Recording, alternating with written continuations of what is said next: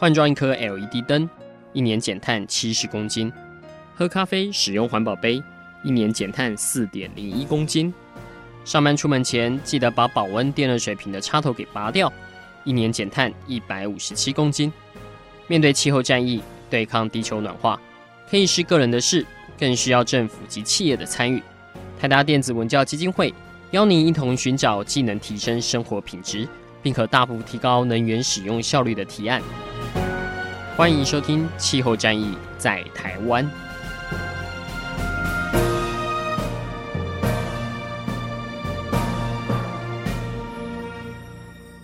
欢迎收听《气候战役在台湾》，我是主持人台达电子文教基金会执行长张扬倩阿甘。在这几集的节目，我们来跟大家回顾一下，在今年哦所发生的这些极端气候所带来的冲击。那不论是对台湾的冲击，以及对全球的冲击哦，那在今天的节目，则是特别会针对这种很大型的超级野火这种 mega fire 来做一个讨论哦。因为如果大家关心呃气候相关的一个讯息的话，大概从今年的年初，甚至更早是从去年相关的这种新闻就一直出来哦。我们从呃可能一二月，我们看到在澳洲看到无尾熊、看到袋鼠在躲避这个野火。然后接下来呢，我们看到在北极啊，在西伯利亚、俄罗斯这边，呃，大量的这个林木的一个焚烧。接下来又到了加州，然后在加州，我们看到是很多整个的呃城市的天空都变成橘红色的。那整个国家公园上面像像有幽浮入侵一样，就是非常大的这个的烟雾排布在这个国家公园上面。那同步的，我们又看到的新闻是在巴西。在亚马逊丛林哦，其实他们根据他们的统计，他们在二零一九年，光是焚烧亚马逊丛林的这个面积产生的碳排哦，就让整个的国家啊是增加大概百分之九，而且这百分之四十四的。碳排其实是归咎于亚马逊森林的这个燃烧，所以这看起来是已经是全球的共同的一个问题了。那这样的问题，其实我们之前有请过专家来到节目当中来跟大家去做相关的一个分析。那今天我们再次的是请到了亚热带生态学会的理事长林朝清博士哦，我想他也是台湾少数在研究有关森林火灾以及在针对相关生态冲击的学者哦。那更可能是台湾唯一可能，呃，不是唯一啊，就是少数曾经目睹过森林大火，呃，对于人类所造成这样的冲击以及相关的呃这些科学的认知的等等。所以今天非常谢谢林老师能够来到我们节目当中来跟听众朋友来分享一下，在今年的这一年，或者说我们看到从二零一九年以来，到底地球进入到的一个新的什么样的一个状态？我们是不是先请林博士跟听众朋友打声招呼？啊，各位听众朋友，大家好！哎，谢谢主持人的邀请。是，那当然，首先我们我们就先满足一下我个人，可能也是听众朋友好奇心了。到底这几个地方所产生的大火，特别在今年，或者从可能从去年，加州甚至是一个很长的干旱期了，到底每个地方已经带来了哪一些的一个改变？哦，好的哈，我们先来说今年好了。今年现在大家可能最注目的应该是加州嘛。那加州，事实上，今天早上我还去查了加州的这个州政府的这个他们的火烧的事件啊，到目前为止都还有两起火灾在在抢救哈。那到目前为止呢，他们本身呢已经烧大概三分之一的台湾这么大，就是大概一百一百万多的公顷啊。那主要的，你如果还要再更触目惊心，就是一万多的这个这个建筑物被烧掉，所以这个是今年的状况。那我们如果从今年再回到去年的话，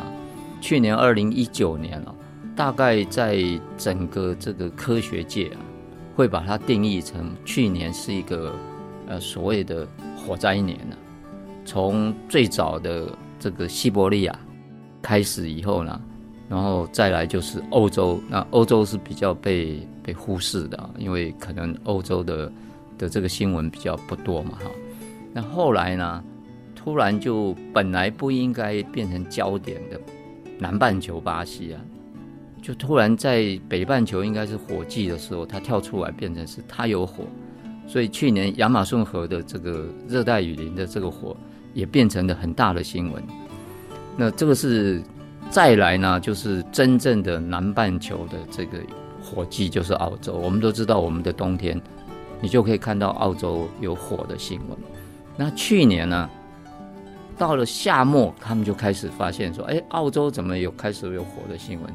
那不但过了冬天，还过了到了大概三月份，就是二零二零年的三月份，才等于是说静下来，因为气候的关系，他们进入了秋冬嘛。那现在已经到我们的秋季末了，快冬季来了嘛。那澳洲的火季当然也要开始，所以我今天又去查查，西澳现在已经有十八起了。那还没有到东澳，那去年烧的比较严重的是东澳、昆士兰啊，什么新威尔斯啦，什么这个。那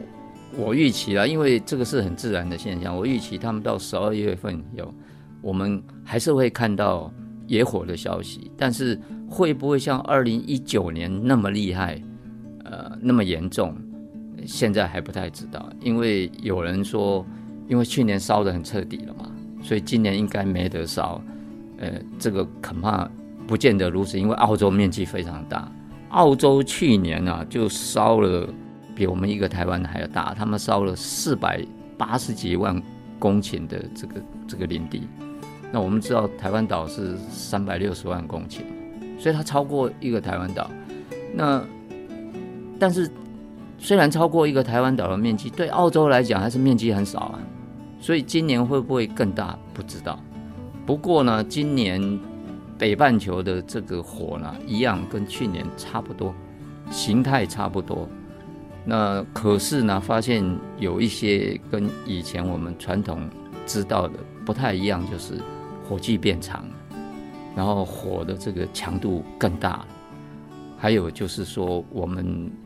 科学界就有一个新的名词给它，都叫做所谓的刚才主持人讲的 mega fire。这 mega fire。如果把它翻译，就变成超级的，那它意味着什么？意味着说人越来越不能控制。比如说今年的加州，我们就发现这个事情。这个是大概，呃，世界的这个火矿啊。那因为我们在台湾，我们可能没什么感受，那是因为台湾面积小。但是台湾在这样子的趋势底下有没有影响？其实是有的。如果你去注意台湾的报纸。我们今年武林农场就有发生过，就是在台湾的武林农场。那可能大家认为说，哦，那武林农场发生只烧了三四天，可是大家不知道，武陵农场烧的那个地方啊，是第三次，是二零一六年烧过，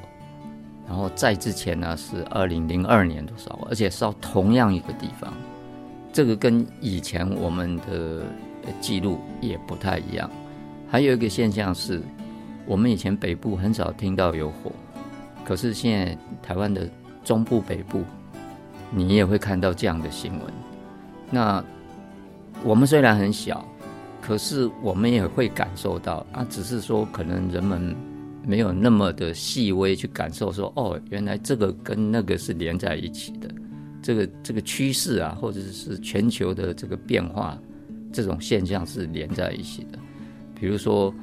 呃，我们都知道基隆啊、瑞芳啊，我们一听到这个，可能就会想，说这个很潮湿的地方啊，可是它现在有火。那比如说宜兰啊，或者是比较接近北北部的一些地方，你也偶尔会看到有火。那这个都不是传统，在台湾来讲是属于中南中部，特别是中部山区的火。所以这个现象，那还有其他的就是说。我们都市近郊，你看也可以看到有类似的新闻，可是都是小，我们认为都是很小。比如说烧个一天两天，跟他们那个烧个一个月两个月的，是当然不能相比的。这个是大概目前的这个现象。所以听老师这样讲，现在有点担心，因为我前两天同样看到新闻。上次澳洲大火的时候，其实大家很关心这种袋鼠啊、无尾熊。我们看到袋鼠包着这个绷带啊，无尾熊被保育人员呃带着全身焦黑啊。那我这几天看到他们陆陆续续放回去森林了。所以如果这样的话，看起来又是一个火季，那呃显然他们又要再一次的去做这个逃难哦，所以。当然，我们看到这野火，每个地方每个地方可能有不同的一些成因啊。那也听到很多的故事是，呃，包括台湾的有些移民可能是到加州，就现在到加州之后，发现他们的房产都朝不保夕，或者是呃，我们有观察到这种呃电力公司居然会因为大火的关系，就是申请破产的一个保护。我这个这件事情目前其实还在做相关的讨论。所以类似像这样的呃火跟人类之间的这样的关系，也包括像是。西伯利亚，呃，现在好像因为大火的关系，其实它的林像在这几年也开始有蛮不一样的这些转变哦。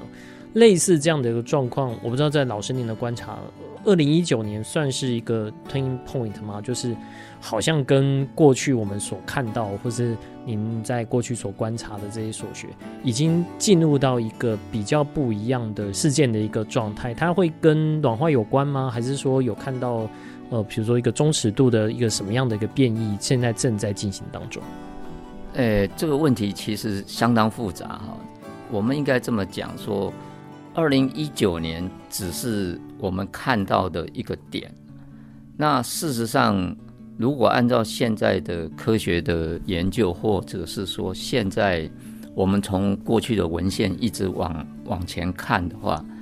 它的起始点哦，其实应该是在上个世纪的。一九八零年代就开始了。那在一九八零年代再往前推的话，在美国他们会讲说，是从一百年前就开始，因为我们知道美国开国以后，它西部发展的时候，他们到美国的西部去看的那个景象，他们认为那个景象他们不能接受，因为有些地方树很少，有草原或者是说很稀疏，他们认为森林不应该是那样。所以他们就让森林密长，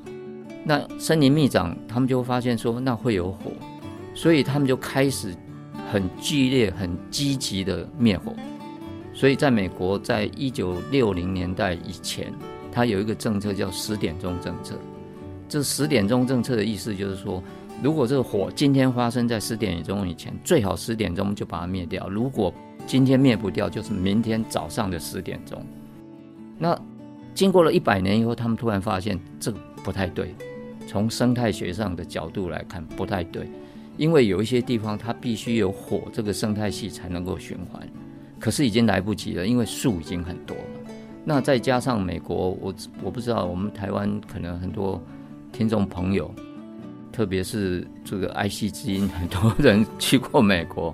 如果你注意看美国。公路边边啊，或者是你进入森林啊，都有一个有一只熊，他们叫 Smoky Bear，然后指着说：“哦，今天火是不是火灾危险？是是是几级的？”这个 Smokey Bear 已经造成就是婴儿潮以后的，就是我们现在的这些有成就的人，他们心目中认为火是不好的，所以要防火，要灭火。那这个成因一直到了一九八八年。黄石公园发生了一场大火。那一九八八年前一年是中国大陆的大兴安岭发生了一场大火。那个这两场大火都是大概燃烧了，像中国大陆它快两个月，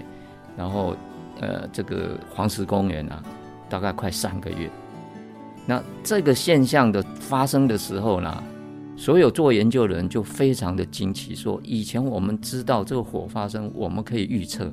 我们可以控制，可是黄石公园一直要烧到下雪，几乎没有没有靠人力把它灭掉的，所以科学界就开始思考说，为什么会有这个现象？那当时把它归咎在说我们强力灭火，累积了太多的燃料，当时的科学结论大概是这样子。那所以，我们如果可以把燃料减低的话，可能这个大火就不会这么严重。但是经过经过上一个世纪，到了这个世纪才多少年？才四十年嘛。现在二零二零，那从一九九零好了，一九九零到二十一世纪也不过十年，好吧？就三十年，发现说当时的结论好像也不太对了。为什么呢？因为今天的火。我们也去做了那些努力，比如说该移除燃料，我们也想办法尽量去去做，然后该不要有以前那个强力灭火的概念。所以像美国国家公园，他们就有个政策在喊说“野火不救”嘛，那当然这个在台湾没办法想象，什么野火不救。但是他们确实在那个大火之后开始有这样的思考跟这样子的研究。可是现在发现说，好像那个结论燃料累积的太多了，那个结论也不怎么正确。所以现在大部分都把它归咎到全球暖化。那这个就产生了一个很大的科学上面的争议跟讨论。比如说二零一九年澳洲的火，官方第一个，他们总理第一个就归咎全球暖化，但是科学家没有附和，科学家认为说这个问题太复杂了。那么全球暖化如果直接影响，为什么没有影响到有一些森林，而单单影响到这里的森林，或是某些地方的森林？所以就开始了有这个所谓 mega fire 这个超级火的这个这个思考跑出来说，现在产生的原因，当然全球暖化、气温上升，这是一个一定是被大家共同认识的原因，就是说大家也同意。但是为什么温度就会影响火变大变？那个温度照道理上升就上升，后来现在慢慢发现说，因为温度上升。所以很多树木会死亡，树木死亡，它干掉了以后就存在那里变成燃料，那当然一发就不可收拾。那还有就是温度上升以后，气候的这个形态改变，比如说加州，加州到前年吧才开始结束了所谓的干旱季，经过五年的干旱，加州它的以前正常的气候形态应该是夏天干热。到了秋冬以后，它要雨季或者是湿的季节，因为它是地中海型的气候，它是干湿非常的清楚的。可是他们发现说，这个这个形态已经不在了，不存在了。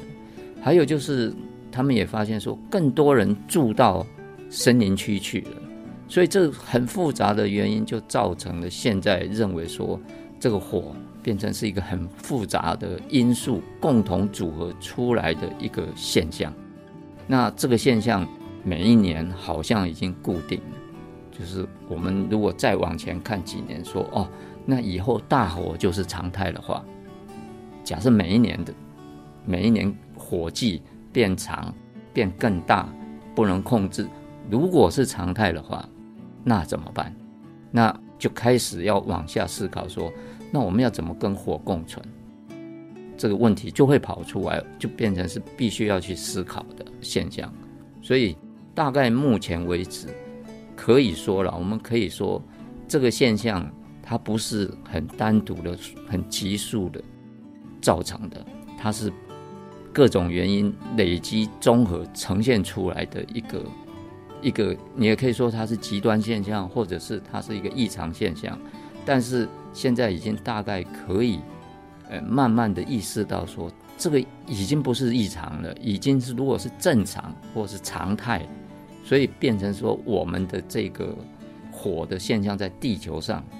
在我们的生存，可能我们生存的这一段期间，你要把它从异常转到正常的观念，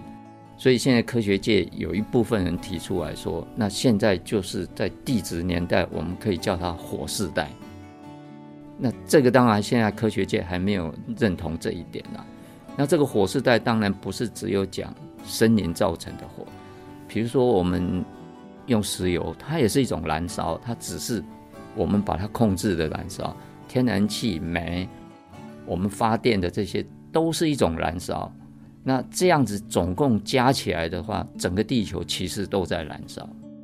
大概现在的现象。我们从科学的角度上来看，大概可以这样子来讲。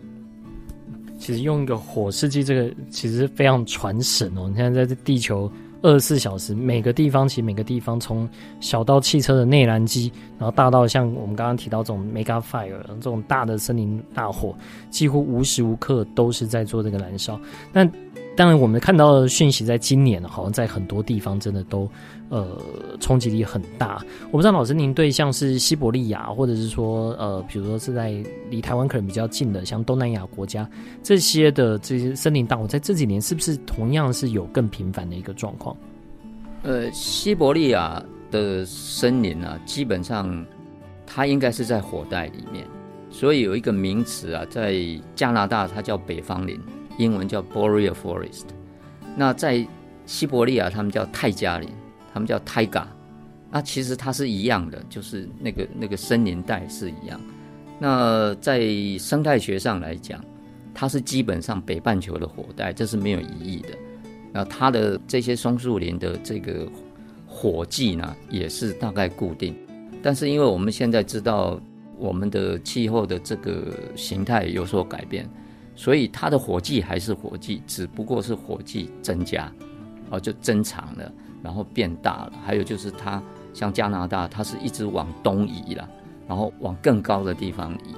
那这个是一个现象，就是说，呃，在北方林，我们统称它是北方林，大概不会有太大问题，只是它。它如果你用更长时间尺度来看，它可能是跳动的高峰，那是还是在它跳动的这个范围内。但是在热带雨林就不一样了，热带雨林它不是火带，它不应该有有火，可是它现在火是增加，比如说去年巴西就接近九千起，然后烧到那个圣保罗那个都市就变黑了。那个浓烟变黑了，所以引起国际的关注，媒体关注，所以很多人开始去关注这个问题。但是事实上，它并不是说我们到森林里面去把它点着，不是，因为热带雨林很潮湿，你不可能这样点着。那个是因为我们要发展，比如说我们要农业，呃，我们要牧业，我们要这个这个产量高，所以要有大型农场。那大型农场最简单就是把森林砍倒，树啊，砍倒了以后呢，在干季的时候，它干了以后，我点一把火把它清掉，清掉以后我就可以来耕作嘛。所以巴西，它就大量的包括矿啊、农啊、木啦、啊，它大量的扩张。它扩张的过程当然不是只有去年，去年只是因为媒体重视所以发生。它每一年的这个夏天的的这个时间就是它传统的火季。甚至政府是允许它点火的，所以在以前也是这样子，只不过去年变媒体的焦点。那所以呢，这个地方啊，再来我们讲说热带雨林，这个是在中南美。那我们东南亚这一带的热带雨林，就是印尼啦、这个新加坡啦，或者是马来西亚这一带，泰国啦、呃菲律宾都有热带雨林。那这边的热带雨林基本上也不应该有火。但是因为也是开发的理由，比如说以印尼最明显就是要种那个油棕嘛，就是食用油的一种，或者是我们现在买很多食品，很多的我们的日用品要加的这个油棕。那为了要种这个油棕，它也一样要把树砍倒，然后把它烧了，烧了以后再来种。所以这个基本上它是不属于是自然的火带跟火季。那往南半球走的话，像非洲。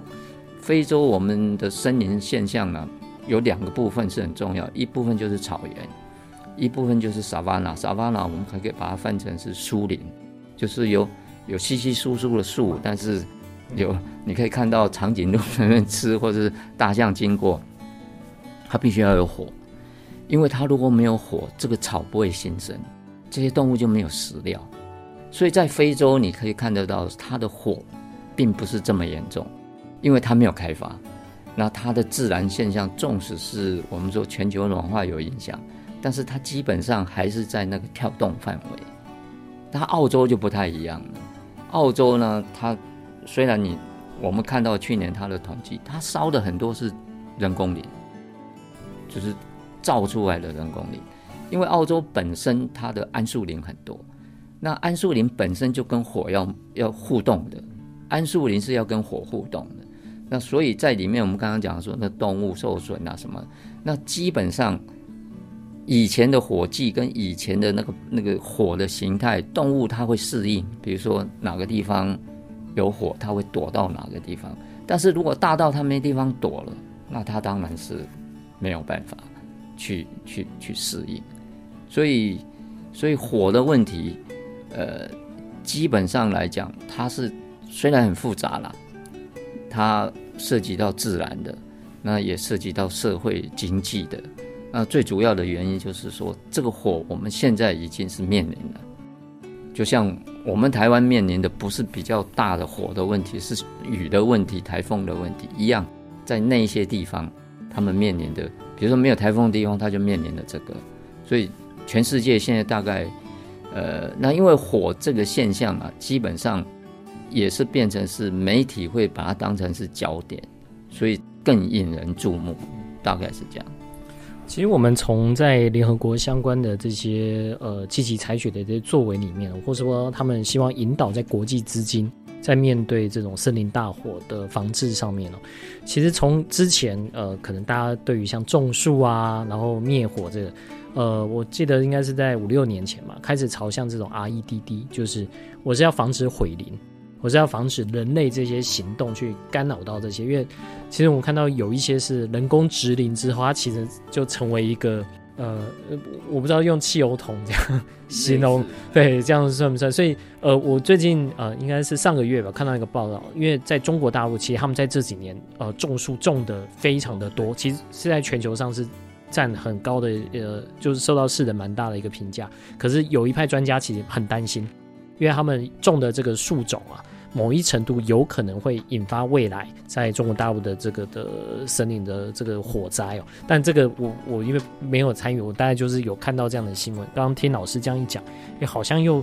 又又有这样的一个风险在。那像台湾，其实过去我们也是在日据时代也种了很多的这人工林，是不是同样也会具有相关的就人造林之后有这样的一个风险在？如果像澳洲。呃，或者像呃，老师刚刚提到这个加州，它如果是种就种的太密，反而是成为它可能接下来十几二十年都要在这个风险上面必须要做一定程度的一个防治。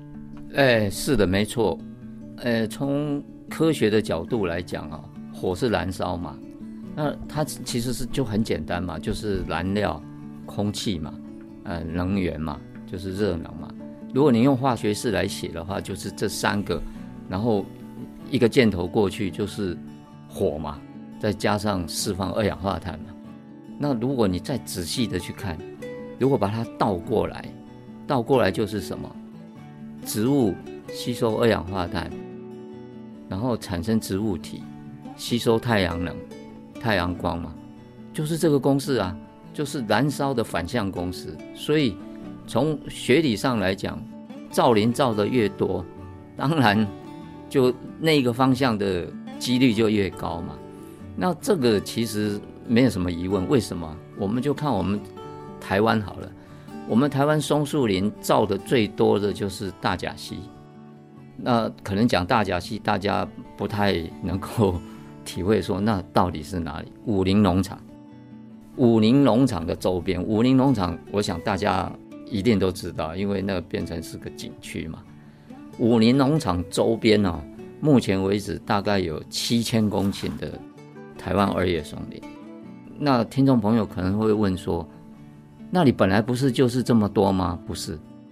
那是在一九六零年代台湾执行的一个计划，叫做林相变更，把原来的森林认为它是不好的，全部砍掉，全部改种台湾二叶松。那当时种台湾二叶松目的要干嘛？说要造纸。它是速生的，可是经过了这么多年，没有没有砍伐过，然后它越来越密集。用一个数字来说明它，就是说，在呃台湾大学有以前有有一些教授他们去调查，就在一九六零年代以前，或者是当时他们去的时候的原始的那边的森林，一公顷的二叶松。大概四百克到五百克一公顷，就是一百公尺乘一百公尺这样子的框框里面，现在大概两千五百克。那可以比较上，就用燃料的这个概念，你的量就比它多了，当然你的危险性就比它高。所以造林是不是真的是有这样子的效益？这要看那一块地的生态角色。造林是一种生产概念、投资概念。如果说以我自己在美国南方读书，你去美国南方看，到处都在冒烟，为什么？因为火是他用来经营森林的工具。当地很多私有的就是种树的农人啊，他们要降低成本，所以他们就用火来来帮助他们经营森林。然后这个森林呢、是要砍的，是要把它砍树下来用的。比如说台湾进口很多装潢的材料，那个就是叫做南方松，英文名字叫做 Loblolly Pine。那个南方松是很有价值的，也是一个很出口很不错的。所以在美国南方的这个农人啊，他们的农人就是种树的。可是我们回来台湾以后，现在你要砍一棵树，我相信 很多人要抗议。可是他不去问，他不去问说种这边的树的目的，原始目的是要拿来用的。所以我们现在有很多观念是被教育成是。不是那么合理的。比如说，这一块林地是因为人工去造林，那人工造林的目的就是我要用这个木材，所以我应该去收获。那我打个比方说，如果农夫去种一公顷的白菜，然后他的概念说，我这个白菜种了我都不收，我要给鸟吃，我要干嘛的？那这个田的白菜一定长得不好，或是这个田的白菜一定是太多，或是会造成什么样的现象不知道。那因为我们种的树，当时种的树是要砍的，是要收获的。那现在我们说不收获，所以就会产生生态上面就会产生问题。啊，比如说它树长不好，然后它会衰弱，它就会死掉，然后它的燃料多，啊，又特别是松树。所以，从大甲溪我们就可以看出这个现象，就是说台湾的造林地。那你现在如果你去问官方，你问林务局，林务局也不太敢讲。为什么？因为现在是环保，大家都认为要环保啊，砍树就是不好啊。可是大家没有去思考说这个树可能原本就不该在这里。所以我曾经有过那样的想法，就是说，如果我们的这个。叙述的方式，或是我们把原原本本的这个这个道理讲给民众听，民众说不定会接受。为什么呢？因为我们那个土地叫做经济林，经济林的目的是要收获，只是它是长期的收获，或者是它不同作物的收获。那树就是长期的作物，但是我们今天如果把树当成说都不能动的东西，那就是原始林。我们希望把原始林保护下来，那是对的。可是我们如果把我们花钱去种的树，认为说应该保护下来都不能动，这个概念在生产的这个概念里面是不对的。更何况现在的林业单位是放在农业部，那为什么种菜可以收获，种树不能收获？当然，我这么讲，可能有很多人觉得说啊，那你这个观念是不环保，不是这样子的。我们去看到一片绿色的森林，不见得是健康。这个概念要传达给很多人知道说，说所谓的健康是什么意思？健康就是那个地方的森林应该是什么样？那我们想办法去营造它是跟自然一样的森林。比如说我刚刚讲说，这里的松树应该都是很大棵，然后很稀疏。比如说一公顷四百棵、五百棵，它的景致也美。然后它的这个这个生态上也健康，这样子的森林我们去营造，而不是我们看到的说哇，有一大片树海，这样子的森林是健康。那再退一万步讲，更何况那个地方都变国家公园了，那国家公园当然就是要要保护嘛。可是你保护的对象不对啊，你保护的对象是它本来不该在那里，可是你要把它保护下来。当然了，这个在科学界我这么讲，只是站在我认为火生态，就是这个地方是跟火有密切关系的这样的一个地域来讲，它是应该要被思考。那很可惜了，我们台湾就是一直，我们其实一直很怕火，包括我们的呃专业单位，只要一提到说哇有有冒烟，大家都会怕。为什么？因为我们把它当灾害。所以我在没有退休以前，我的研究室不叫森林火灾研究室，我的研究室叫森林火研究室。那很多人很奇怪，说差一个字有差，我说差很多。为什么？因为你把人的价值放进去。可是我们人是在自然里面，我们如果认为是灾，是因为我们。可是对野生动物来讲，它可能不是灾，因为它要食料。它如果森林没有更新，它就没吃的啊。那没有吃的，对很多生态系来讲，很多很多物种，它那比如说再说了某一种树，那比如说在美国有一种在黄石公园那一带的树叫做呃 Lodgepole Pine，这种树一定要有大火烧完了它才会更新，或是加州的这个世界也红红木也是要靠火它才能够更新。所以，美国的国家公园如果火没来，他还要自己去点。那这个概念是完全是站在科学角度来看。而点火也不是说到处可以点。那我们应该要适地，就是说这个地方它该有什么生态，我们要让它能够符合。那如果说火是这个生态的角色，我们是不是要思考说，这里应该让这个生态执行它的角色？但是这个实在是太复杂，因为。这里面已经涉及到社会科学、人的这个意识形态，还有就是人的知识概念，或者是长期我刚刚讲像美国的那个 Smokey Bear 的那个概念，说我们都已经被教育说要要灭火，那你现在告诉我说让它烧，这个可能还是要一段时间的。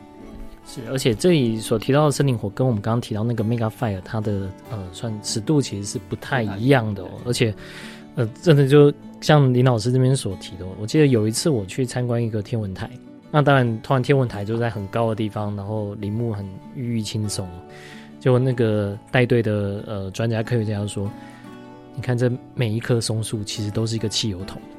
而且你看它离多近，你就知道这个风险是多大。对，那个时候你完全没有这样的一个概念，因为过去我们听到的大概都是植林，然后你会去看你植林的呃这样的一个呃成效啊，在在什么时候你要达到多少。但是当你每平方米或者说你每公顷种太多的时候，其实是有可能造成呃。相关的呃这些损失的，甚至你种下去，当然是希望你在这四十年内可以固碳。那如果在二十年内它又全部烧又放回去的话，其实实际上是没有多大的这样的一个效应。我想这也是为什么现在在提到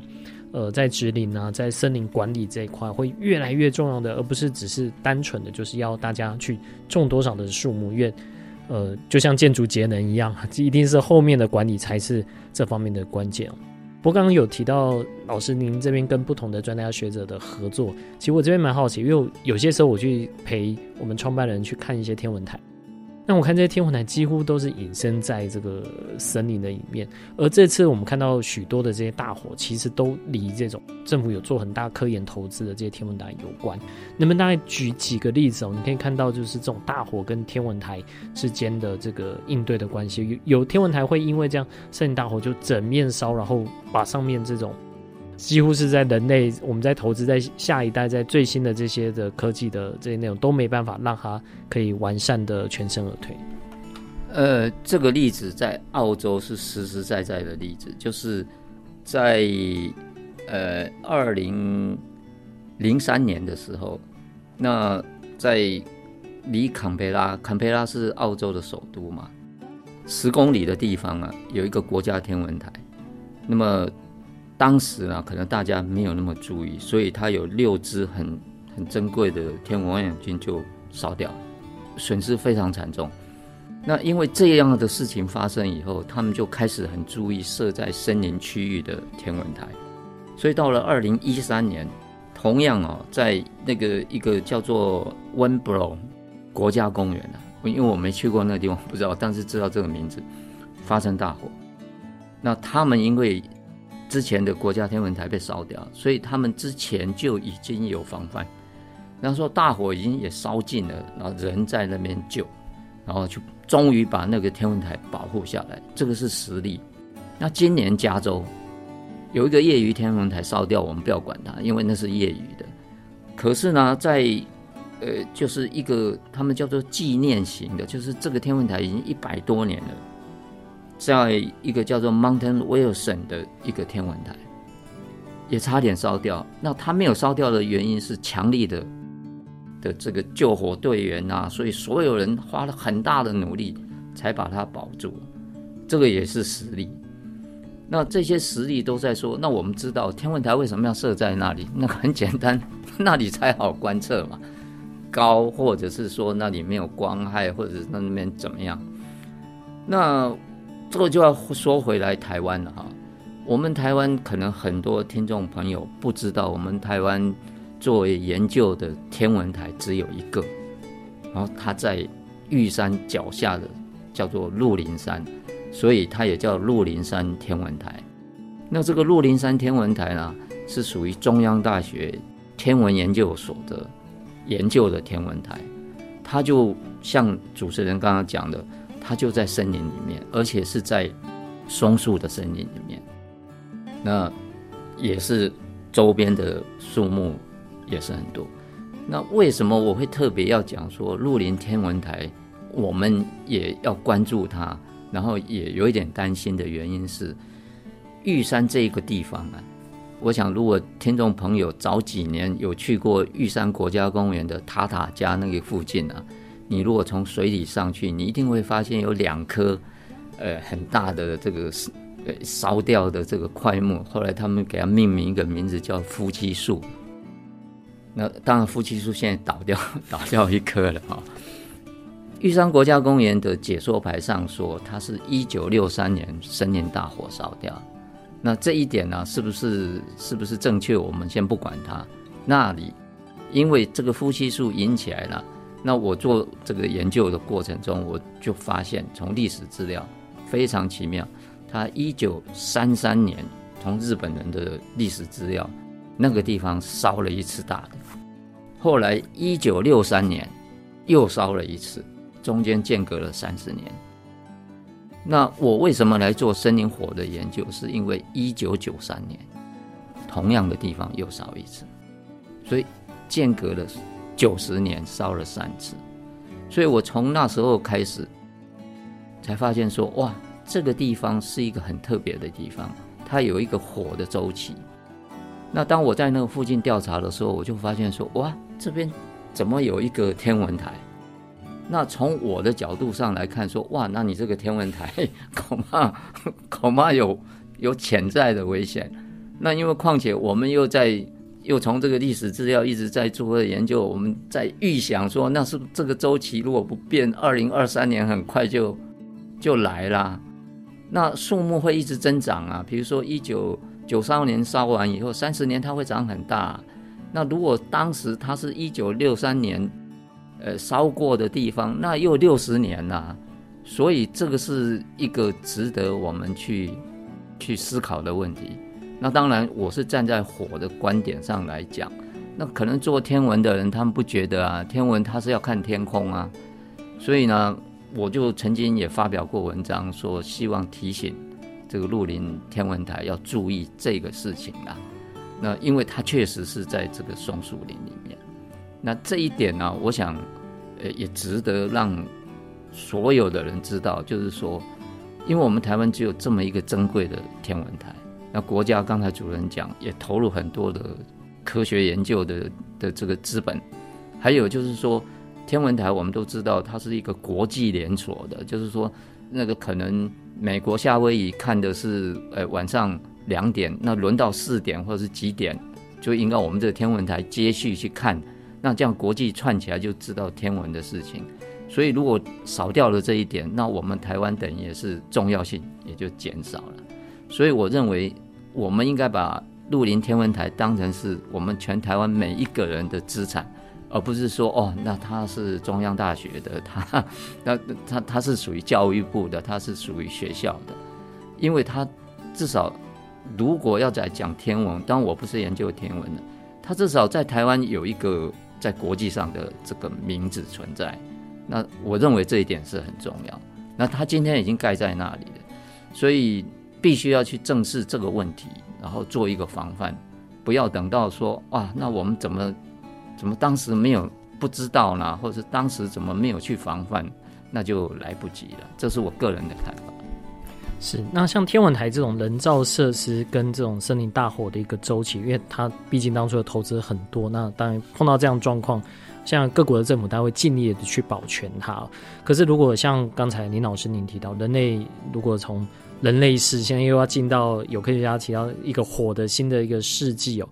呃，当火线跟人类所生成的这个区域哦，呃，现在看起来在很多地方是重叠的，那。在未来，如果当我们的暖化升温还是没办法阻止，接下来人类该如何去做这方面的一些调试哦？因为我们今天所讲的，呃，这些主要是在于呃对人的这种的 impact，当然也会对生物去造成的一些影响。而台达所做的，我们所谓的这个节能啊，或者在减碳方面，我们是要阻止它继续往上升温。可是到目前为止的这个升温呢，一点一度。我我们是没有呃没有办法有足够的方式去让它去降回来，跟工业革命前的这个温度是一致的，所以我们势必要去调试我们所面临呃经常现在看起来这种超级大火经常性发生的这样的状况。我不知道老师您认为呃，我想不论在台湾，不论在全球其他的地方哦，呃。我们应该采取一个什么样的一个思维，或者是在国际上有没有相关的一个学术社群，其实已经开始提出类似的这样的一个呼吁？呃，有的，因为从二零一八年以后，就是我们刚刚讲说 “mega fire” 这个词跑出来以后呢，然后在比如说这这两年实实际上全球发生的现象，呃，科学界其实已经开始在探讨说，如果这个变成常态的话。我们要怎么适应？那第一个当然就是森林经营，就是说我们刚刚讲树太多，或者是说死掉的这个树太多要处理。那这个经营首先必须要打破，就是要跟环保之间要有一个要有一个沟通的这个这个机制存在。就是说砍树这一件事情，不见得都是都是不对的事情，这是第一个。第二个呢？如果砍树这件事情花的这个这个精力实在太多，不容易执行，或者是说它执行的速度很慢，那我们当然就是提到说，第一个会先想到说，那以前的人怎么面对？那以前的人发现说，哎，他们是用火，他们是用火来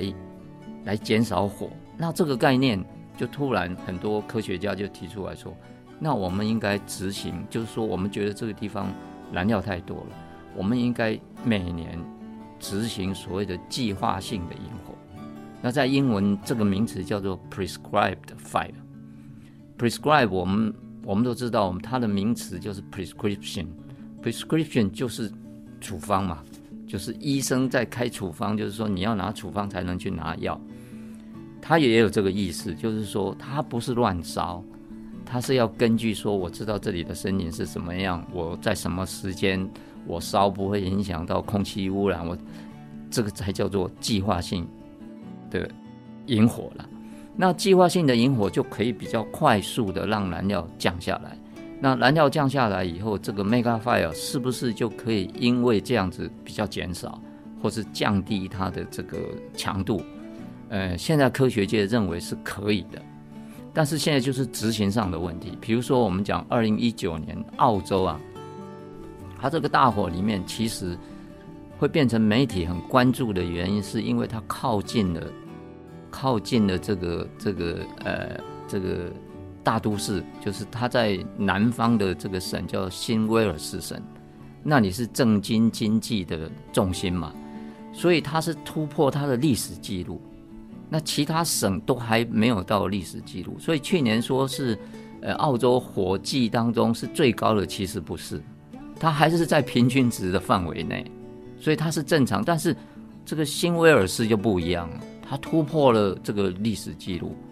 那原因之一呢，很多管理单位科学家就探讨说，他本来计划要去烧的所谓的控制的燃烧数量减少。而且减少了不少。那加州今年也发生这个现象，说该烧的没有去烧。那没有去烧的原因是什么呢？说啊，因为这个新冠肺炎在流行，也造成了副作用的影响，所以很多原因加起来以后就变成是更加剧。大概是这个现象。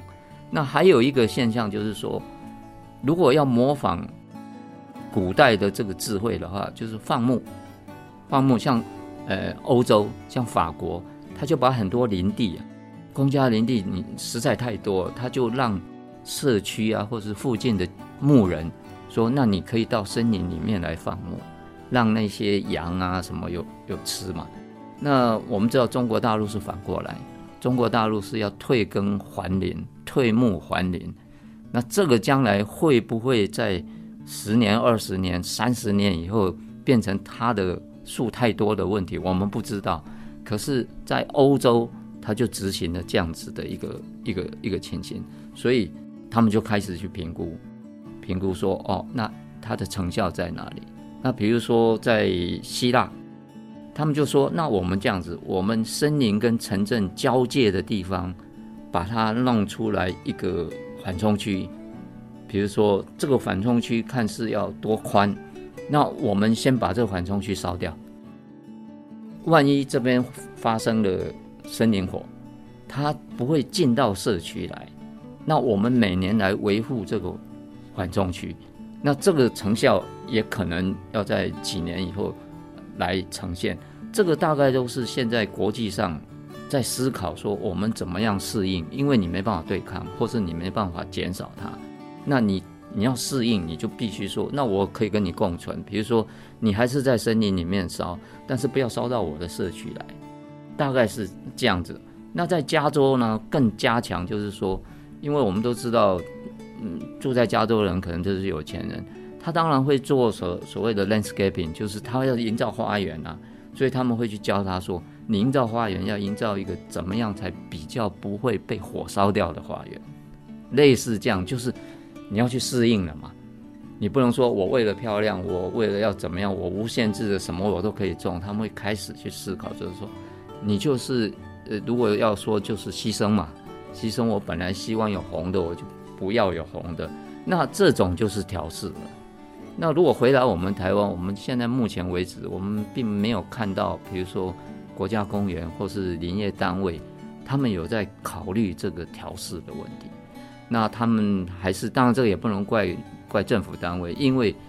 因为它就被定义成是灾害了，所以它应应用的这个法令依据叫做灾害防救法。那灾害防救法你不能不去处理啊，你必须去处理。可是我们的森林把某些地方，比如说我们刚刚讲的松树林或者是大甲溪的这一片森林，都把它当成灾害防救法的对象，这个。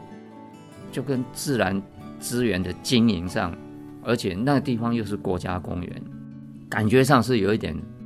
有一点尴尬，或者是有一点好像不怎么 match，或者不怎么怎么怎么合称。说，哎，这个地方是，